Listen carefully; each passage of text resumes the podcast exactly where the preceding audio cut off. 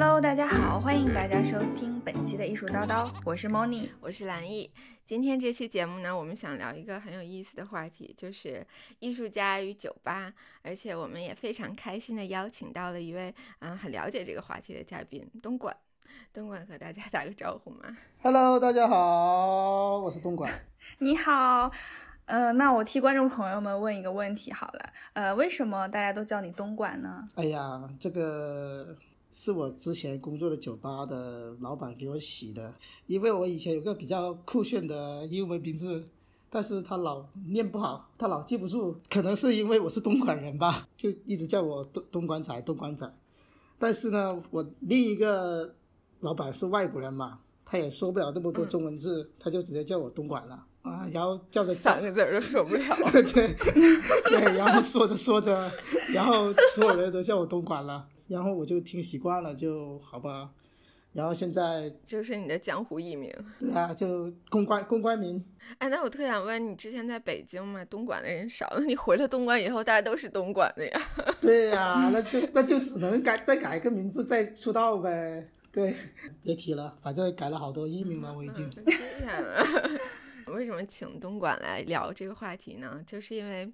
他本人是一个资深的调酒师，然后之前在北京一家非常有名但是又有点神秘的酒吧 Modernista 工作了五六年，是吧？是的，是的，是的。嗯，然后现在呢也开了自己的酒吧。我们做这期节目呢。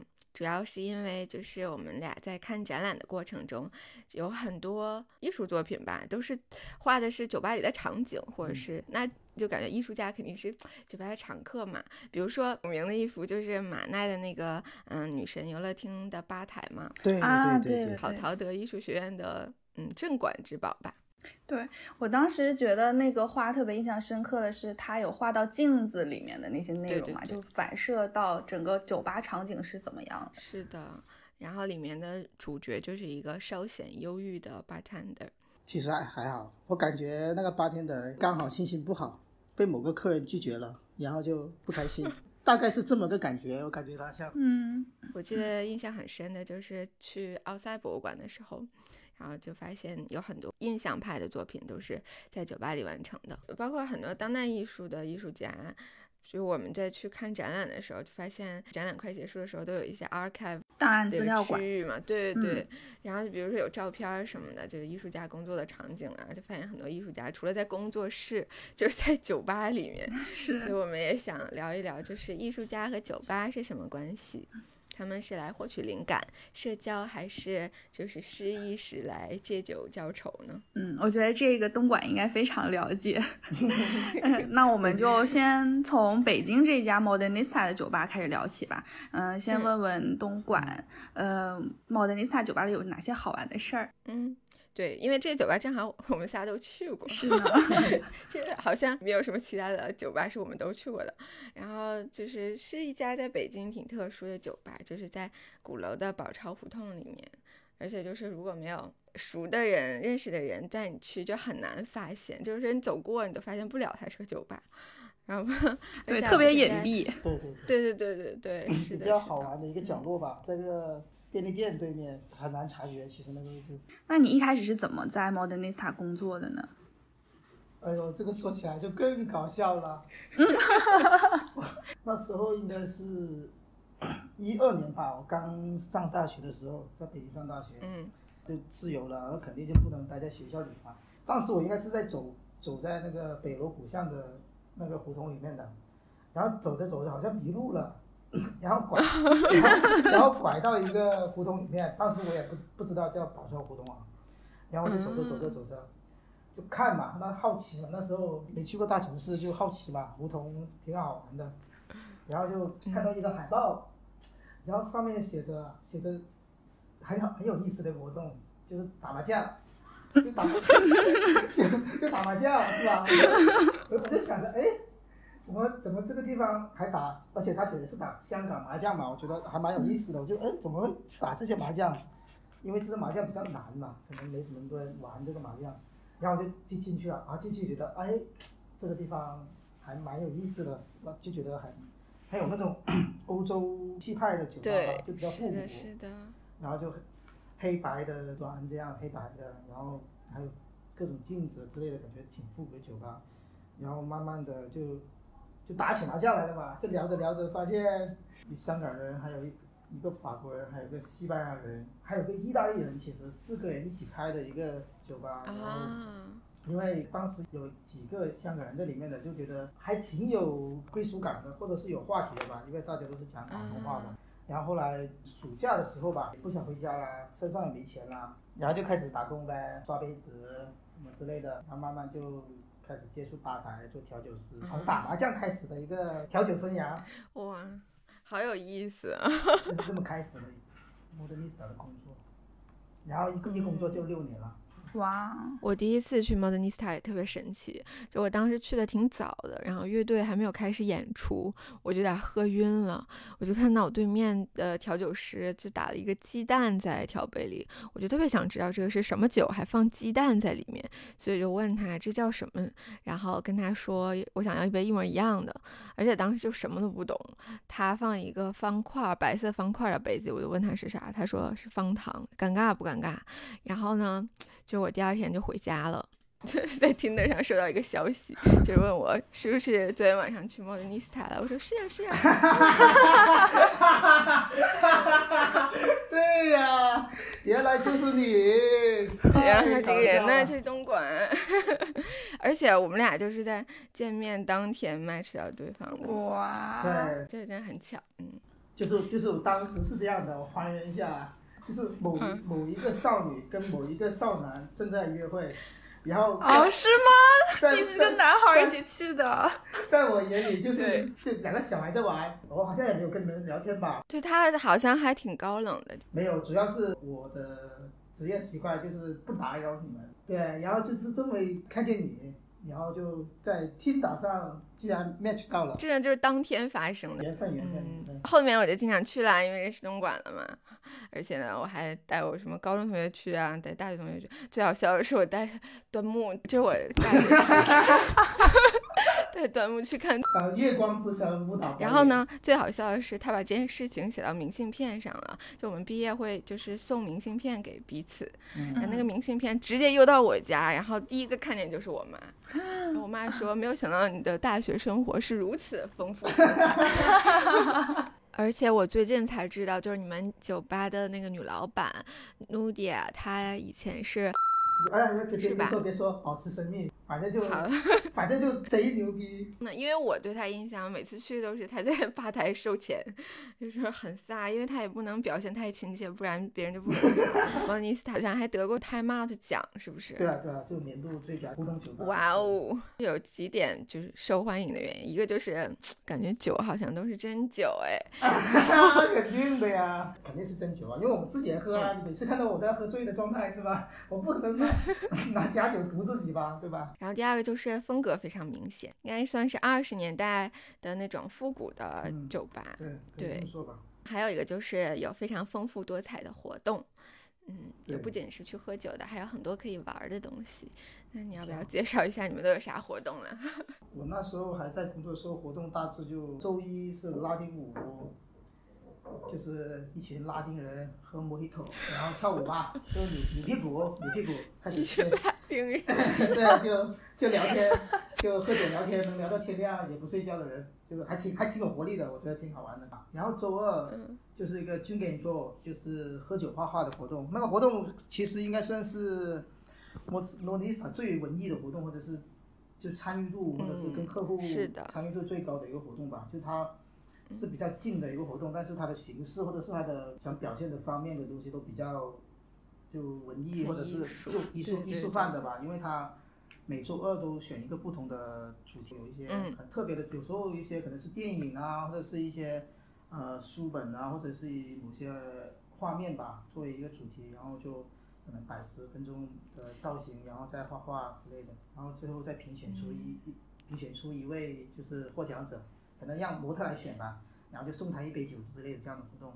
然后其实这个活动一开、哦对，然后这个活动一开始的时候其实就就比较简陋的，它只是它是慢慢的变得很就是很用心的去做成就很大的布景。非常用对对心，大对他那个布景简直太专业了。我记得印象深刻有一个很有意思的，就是当时还是比较简陋的时候，就是一个胖胖的老外，抱着一个 抱着一个宝宝是吧？就是一个襁褓嘛。然后那个宝宝是是什么呢？宝宝是一瓶二锅头，面前就是放着一个烤羊肉串的架子，然后就就是这么一个场景，还印象挺深刻的，挺好玩的。看到过有一期是毕加索的蓝色时期的一个那个布景，那个我还挺喜欢的。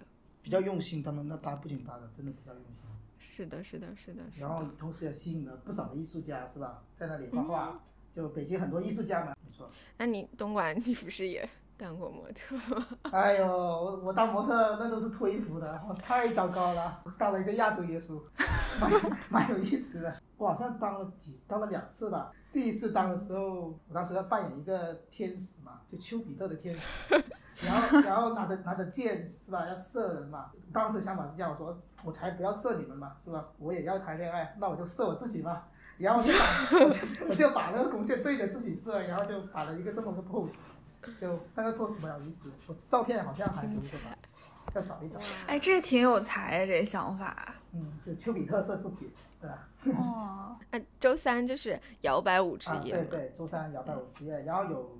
呃，专业的老师来有一些课程，所以我也就跟着学习一下，蛮有意思的。周然后周四的话，平常是比较 安静的，没活动，但是也会组织一些可能新的乐队啊，或者是一些年轻的乐队过来，就是给他们演出的机会吧，让他们在这里演一下，或者是一些。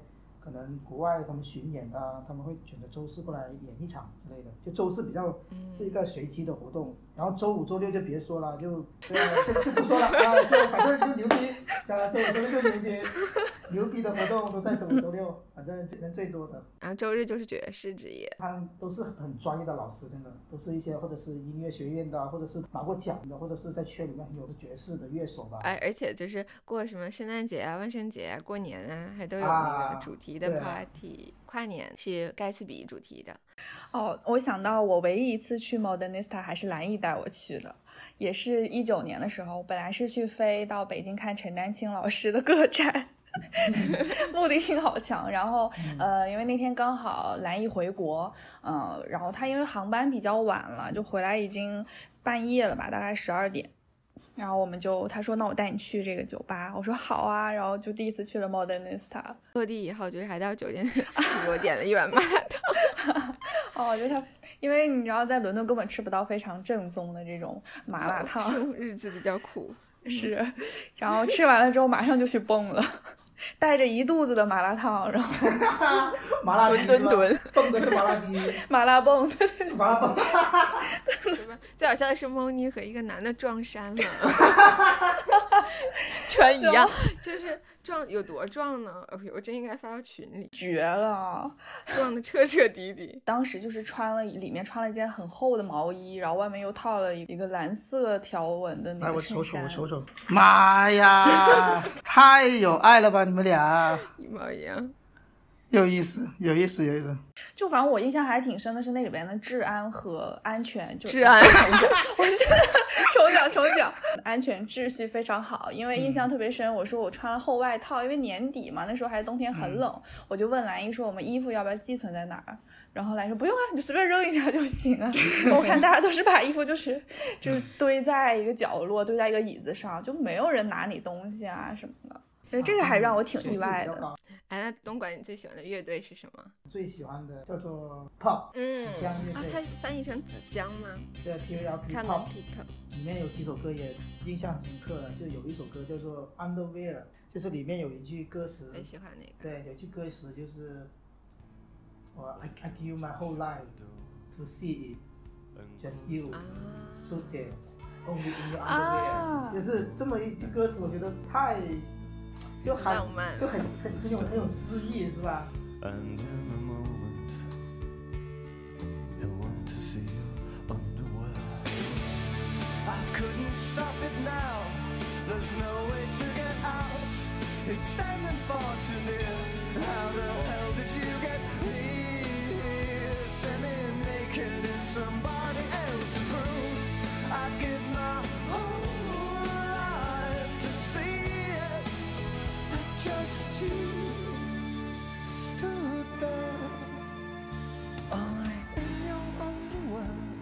印象比较深刻，或者是算是最喜欢的乐队吧，对我来说。是那种英式摇滚的。对对对，就是我在伦敦去了的酒吧，好像还没有去过有乐队的这种。呃，平时的话，感觉伦敦的酒吧或者是 pub，他们就比较随性一点，是吧？有一次我和南艺，对，就是看到大马路上，那我记得还是工作日吧，然后下午三四点的时候，全是人，全是人在外边，在外边，喝喝酒。然后我跟兰姨就是 很好奇，然后我俩说，要不咱俩也去喝一杯？所以就在大下午的时候，我们俩也进去喝了一杯。本来原计划就是去狄更斯博物馆嘛，是，然后喝完以后还是就是坚持去了，去了以后，去了以后特别搞笑，然后因为他那个博物馆是有点还原狄更斯家里那个样子的，对，是的，对。然后有一些是是是，然后我记得印象特别深，走到了一个房间里，它是有那个沙发的，它也没有围栏，也没有告示，就是说不允许触碰或不允许坐，也许呢，就是可以让你。鼓励你去做一下也说不定。然后我本来刚想问蓝姨，我说：“哎，我说这个能不能做什么？”当我一回头，我已经看见蓝姨已经躺在人家沙发上。嗯，所以你就蓝一的酒量，大家应该也知道了。我们真的只喝了一杯，好像一杯那个 cider cider。因为晒的，晒的不是苹苹果汁吗？太能喝了，太逗了。主要是那时候还是大白天，第一次当白日酒鬼。这个是伦敦，反正是这种情况。不知道国内的一些酒吧白天什么样情况呢？我感觉现在的酒吧都开始做一个形式，就是就是可能上海啊、深圳、北京也开始有这种潮流，就是酒吧变得白天变成咖啡厅，晚上。变成酒吧，就这种双向的模式，就上海，尤其是就是是是，因为上海的咖啡市场比较大，所以很多酒吧白天直接就做咖啡了，晚上就转做酒吧，就很很多这样的形式，我觉得。真的，我那天走路在路上还看到咖啡 and bar 都是这样。嗯，对对对。说起酒吧的潮流，我觉得很多现在的酒吧都是走神秘路线的，恨不得把自己藏起来。我觉得也是利用了就是观众的一些猎奇的心理吧。比如说，我就去过在茶柜后面的，还去过在电梯里面的。哎，对我去广州还去过一个什么什么冰室，然后就一推开哦，庙前冰室，庙前冰室。对对对对对，然后里面有那个爵士乐的演出。而且我还去过伦敦有个酒吧，是在冰箱后边，整个老严格了，就拉开冰箱门进到冰箱里面，下面是个酒，挺有意思。深圳好像也有一个，就是它好像是在一个园区里面，然后就是一个大立面墙，嗯，像一些废弃工厂的一些立面墙。然后，然后最底下有一个红色的冰箱，嗯，然后就打开那个冰箱，就是它一个像一个很神奇的一个地，很神奇一个点，就是打，对对，打开冰箱，好像进去就是酒吧。哎，那我们今天还是 重点聊艺术家，不是吗？嗯，对对。所以我们就可以聊一聊周二的那个前卫绘画工作室。就开始的时候，我觉得很不可思议，因为我觉得这种活动应该不太会有人参加吧，就没有想到真的特别多人参加。那就是想问东莞，真的很很多艺术家去画画吗？嗯，就我我眼里都是艺术家吧。哇，爱画画的都是艺术家。就是艺术这种的事情，我觉得如果你去做，无论是一分钟或者两分钟、十分钟，可能只是是吧？一段短时间长时间，就没有人规定说艺术家肯定是做一辈子的吧？我觉得。有些人可能就做个十分钟的艺术家也非常不可嘛，嗯，对吧？说的好好。就当时他们在画画的时候，我觉得他们的都是艺术家，而且他们画画有时候画的真的挺好看的，就可能不是很有名的人，但他们真的是。有很用心的在，或者是很喜欢去做这件事情。呃，我们也有一位听众，他叫珊珊，是一位撰稿人。之前呢，他听完我们节目发了一篇微博，就是说有很多经历和我们都很有共鸣，而且在这篇微博里面也提到了 Modernista 和 DDC。当时他其实不知道我们这期节目是要请东莞的，那这篇微博就相当于直接预告了我们节目。然后我就去跟他说，好巧呀。然后他说他之前去过几次 Modernista 周二的这个 Drink and 要的活动，所以我就请他也分享了一些参加酒吧里面这个前卫绘画工作坊的经历。就是我觉得它好的一点就是会让大家特别有这种静默感，因为他每一个上去的模特吧都化妆化的特别好。我觉得他们这个活动做的特别好，我还加了他们这个群，但是因为现在疫情原因，然后他们一直都没有营业呢酒吧。前两天我还路过来这儿参加这个活动的，应该大部分是艺术爱好者，因为我之前跟一个小哥哥聊过，就是在现场，他说他是央美交换的留学生，他是学插画的吧。嗯，非常感谢珊珊和我们分享，我们真的特别多非常有才华的听众。那我们继续聊艺术家在酒吧这个话题。艺术家可能跟酒吧的关系就相当于加油站吧，对于他们来说，因为可能在那个年代，其实出名的艺术家，我觉得还是很少的。大部分艺术家大家都是很穷苦潦倒的吧？其实现在也是都卖不出去画。对，卖不出去画。那那他们可以干什么，或者是他们能去哪里？就是。接触到更多关于艺术，就是可能不会落伍的做的事情吧，可能就画素描、写生也好，因为在酒吧里面形形色色的人也很好做素材嘛，或者是在那里遇到自己的知音之类的，可能有这么一个因素在里面。而且我还看有一个伦敦的策展人，他策了一个叫《艺术与酒精》的展览，然后他还说为什么呃艺术家和酒。会产生化学反应。他说，就是一方面来说，画家的作品是纵欲的，但是画家在创作的时候要控制自己的欲望，而且又要维持正常的生活，所以整个就是有一个复杂的复杂性在里面。所以就造就了他很多里面的一些。画面上的情绪或者是一些状态吧，可能会感染到你，是吧？有种这样的。然后在酒吧里面，你可能也会遇到一些出名的人啊，出名的艺术家，或者是遇到一些出名的经纪人，是吧？其实艺术家都很需要经纪人的。对，可能有些怀才不遇的小年轻艺术家想在那里碰到，相当于相当于是一个社交场，艺术家的社交场。对，就是说，如果大家。很想知道，呃，艺术家和酒吧之间的一些关系和故事的话，非常推荐大家看 Woody Allen 的一部电影，就是《Midnight in Paris》。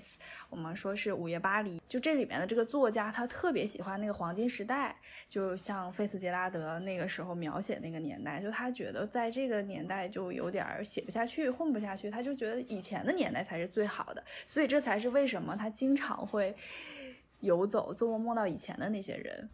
梦到了他崇敬的这些艺术家和作家，所以这个作品电影本来其实是一种致敬，就有一种缅怀或者是致敬过去的艺术家。然后里边提到了的艺术家有那个费茨杰拉德，是他最开始遇见的。然后通过费茨杰拉德带他去酒吧，就碰见了海明威，因为大家都知道海明威是个酒鬼嘛。就特别喜欢去酒吧，所以在那个酒吧他就碰见了海明威，然后后面呢又碰见了呃毕加索，然后通过毕加索呢又碰见了以前莫德里亚尼的情人，然后后来再去酒吧时候还碰见了达利，然后通过这个呢电影里又讲到了一点点呃超现实主义，然后达利又把这个男主人公又引荐给了他的朋友 Man Ray，就是美国的那个摄影家，也是比较超现实主义的，跟杜尚玩的也特别好的。这个电影其实。一直在致敬了这些黄金时代的艺术家。它主题就是你永远觉得有心里有一个黄金时代，但其实如果真的在那儿的话，就当下才是黄金时代。对，而且这个电影很有那个巴黎梦的感觉，他把巴黎拍的实在是太美好了。嗯，但你又会觉得很放松，进入这个情境，因为本来他就感觉自己就像是进入一个梦境当中，一个穿越的这种感觉。然后实际上呢，你再回到这个现实社会的时候呢？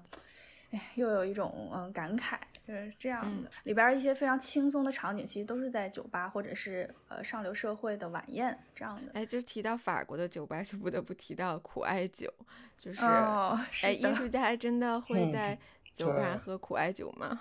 会会，因为他们说就苦艾酒是用一种叫苦艾的那种植物去酿的嘛，就有一些草本的植物在里面，然后。据说啊，据说据小道消息说，就是就因为是草本的植物，它可能会出现一些置换的效果。嗯，然后呢，我就蛮感兴趣，说哎呦，置换效果，那那挺有意思，那我就了解一下吧，可能上网搜搜资料啊，我也不知道真的是假的。其实那时候那么那么流行喝苦艾酒，是因为当时那个年代葡萄酒啊什么之类的都卖的很贵，然后那时候苦艾酒特别便宜。就便宜的可能像现在就是十块钱一杯，五块钱一杯这个样子嘛，所以那些艺术家也没钱啊，没钱喝酒，那就只能喝苦艾酒啊。所以那个时候很多艺术家很钟情于喝苦艾酒，可能还是跟有有时代背景的原因吧。著名的贫穷艺术家梵高，他就是很爱喝。著名的贫穷艺术家啊，对对对对，置不置换吧？就我个人理解就是。哎呦，你一天啥也不干，就从早到晚在喝酒，天天醉乎乎的，能不出现幻觉吗？是吧？对，哎，说起来就是我之前其实一直都没喝过，因为东莞说有股大料水味，喝也不能好喝。对对。完了以后，我有一次就在伦敦，我们在那天在东伦敦上课，你好，莫妮应该也在啊。然后你摔倒了，那好了，我就在上滑梯，然后我就摔倒了。那天我就逛了几个东伦敦的画廊，然后就看了一个很猎奇的酒吧，叫 The Last Tuesday Society。然后呢，它下面地下有个博物馆，就是各种就是猎奇的东西，吓人倒怪。后来我上来以后，那天是苦艾酒打折，然后想，嗯，那可以喝一杯，然后就去，结果就是它那个不是说一杯，就是它还挺有仪式感的，就有一个漏勺，对对对，还有漏勺漏那个方糖，然后它就是他们叫做叫 absent fountain，就是 absent 的一个喷泉之类的意思，就是。它其实就是滴用水滴那个糖，让糖融化，然后滴到那个苦艾酒里面。然后苦艾酒本身呢，可能有很多不同的颜色，但是当苦艾酒遇到水的时候，它会变成奶白色。然后慢慢的滴到一定的水分的时候，它的甜度或者是它的酒精度都是很适很适宜的，对，刚刚好的，那喝起来也不会难受，也很舒服。然后。就很棒，是，然后我就一杯接一杯就喝，喝的老多了。那天是我就是在伦敦两年就是喝的最多的一次，我就根本都站不起来了都。你当时自己一个人 吗？对呀，后来就是肯定有人接我了。哦，哎，那你是摔了屁墩儿以后去喝的，还是 喝完了才摔的？摔了屁墩儿以后去喝的。天啊，你还，我跟你说一定要注意安全。是呢，我就感觉哎，真是有点危险，有点不知轻重了，自己自己对自己心里没有点数。我刚才就是也提到说，去巴黎奥赛博物馆的时候，看到了很多印象派的作品嘛，里面描绘的很多场景都是在酒吧里。我有两幅画是印象非常深刻的，一幅呢就是毕加索的《Absinthe Drinker》，画于一九零一年，是就是私人收藏，然后长期借给奥赛的。我会把这个图片放在微博里。嗯，这幅画中就是描绘的是一个红衣红唇，一个非常消瘦。的人物，那他吸引我主要是因为他的那个下巴和鼻子特别尖，就感觉像我们现在说整容失败的人。对我甚至都分不清他是男还是女。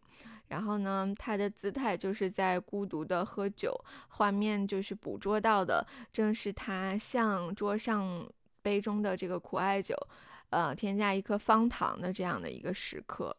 嗯，我记得那幅画好像不是很大，尺寸不是很大，但是在这个画当中，我们就可以感受到印象派作品对于世俗生活的这个描绘，还有就是对瞬间情绪的这个捕捉。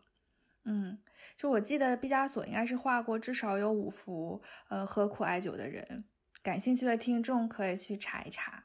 嗯。另一幅我印象比较深刻的是德加画的苦艾酒，那这个名字不是德加他自己取的，可能是就是后面画商取的。那这幅画的画面主要就是一男一女坐在酒吧里面。吸引我的有两个原因，一个是因为就是这个构图挺特别的，人物在右侧，然后甚至这个男子只入画了一半儿。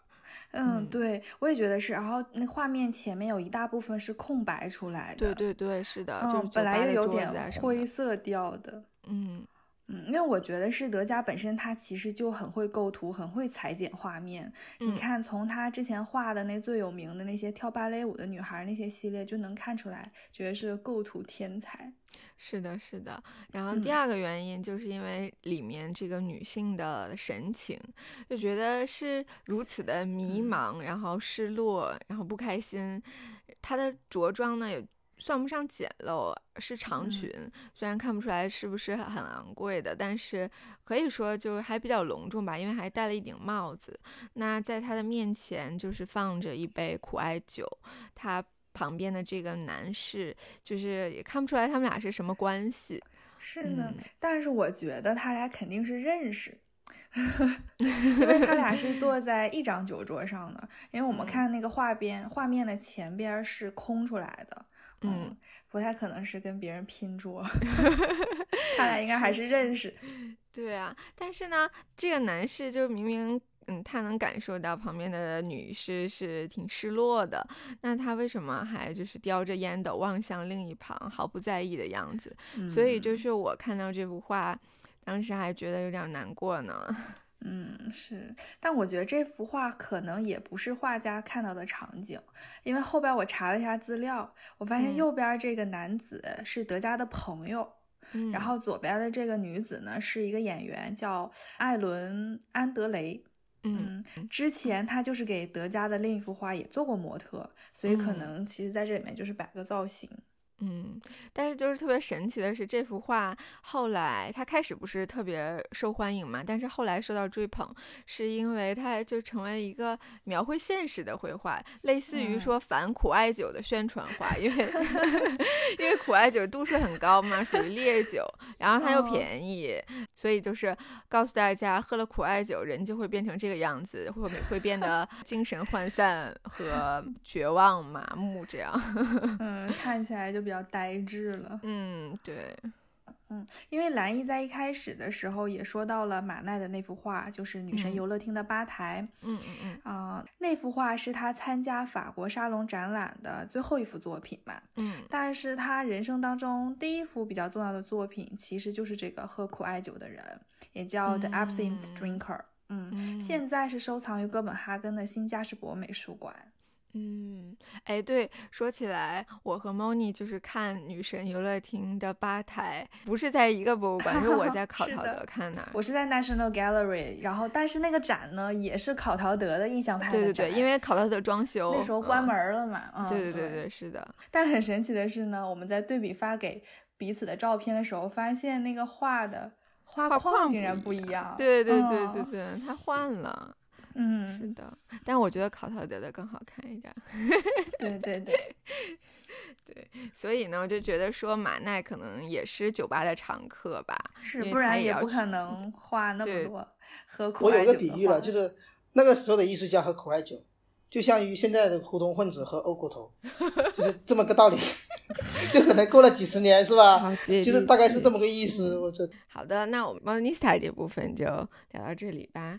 然后，因为东莞后来就是回到了东莞，所以他也开了自己的酒吧。对，也不算酒吧吧，就是一个我我感觉像在做实验一样，就空间吧，嗯，很简陋，有个吧台，招呼一些朋友过来喝酒，就这么一个小地方。嗯，但是我觉得东莞的呃酒吧应该很有格调。想问一下，东莞学调酒难吗？嗯，学调酒就相当于做饭，相当于哎不不能说做饭吧，相当于就我可以这么说吧，就是调酒，它可以是很深奥、很神秘，或者是很专业、很很严肃的一个事情，就是可能用一些什么工具啊，用什么冰块啊什么之类，都可以很考究。但我感觉调酒它更像是一个。就就跟可乐生活饮品差不多的，嗯，酒吧开始的时候，他觉得它就是一个给人放松喝饮料的地方，就像现在的奶茶店。然后学习调酒这件事情，我觉得你可以去学一些很专业或者是很深奥的知识的话，它会很难，它需要你尝试，它需要你喝很多的酒，需要你。然后一些可能技术上的事情，其实就是熟能生巧，你做多了，慢慢就是你。会知道动作或者是什么姿势之类的，就是这个就手能姿势很重要吗？只是这个怎么舒服怎么来呗，怎么帅怎么来呗。就是每个调酒师都有自己的工作习惯嘛，就是但不同的姿势其实里面还是有一些相同的原理的，可能是旋转啊、冰块啊，就无论怎么怎么样的姿势，但是它还是。有一个很重要的点，就是如果是真正的是考究的话，嗯，它的冰块的旋转啊，它的水的融化的速度啊，就是哇，还是有一定的知识在里面的。但是，但我觉得，啊靠，就开心，喝的很开心就不错了，就开心。就是你怎么摇，哎，冰块啊，冰冰冰的，甜甜的，啊，好喝就行。当然，当然去你去考究，然后它有很多的一些，所以那个就是细节没有气泡的冰块是怎么弄出来的？啊，这个就。这个就很费时间，真的去做的话，就是拿着就就水，就饮用的水吧，嗯，然后把它煮煮沸了，煮沸了，然后放煮沸了放凉，放凉之后，然后放到一个盒子里面，然后不要盖上盖子，然后就放到冰箱里面冰，大概正常家用的冰箱可能要两天时间，或者是到两天到三天时间吧，可能啊，不知道大家的功率是怎么样。然后就冰，然后然后冰完之后拿出来是吧？嗯但它不是完全整个冰块都是结冰的，就是可能底部还是有水分的。嗯然后然后那个时候就把它拿出来，把底部的水分打掉，然后就会有一个透明的冰块。然后它是一个原理，就是呃，你你你，如果你不把那个你你把那盖子拿走放冰的话，就是它的就冰冻，它会冰会从水的上方一直往下结冰，哦，就会有这样这样的顺序。然后往下结冰的时候呢，就是水里面是有气泡的嘛，嗯气泡就会逐渐逐渐的往下下往对往下压，往下压，往下压。就如果你把这个冰块全部冰实的话，最最底部肯定就是满满的气泡，或是白白的冻霜。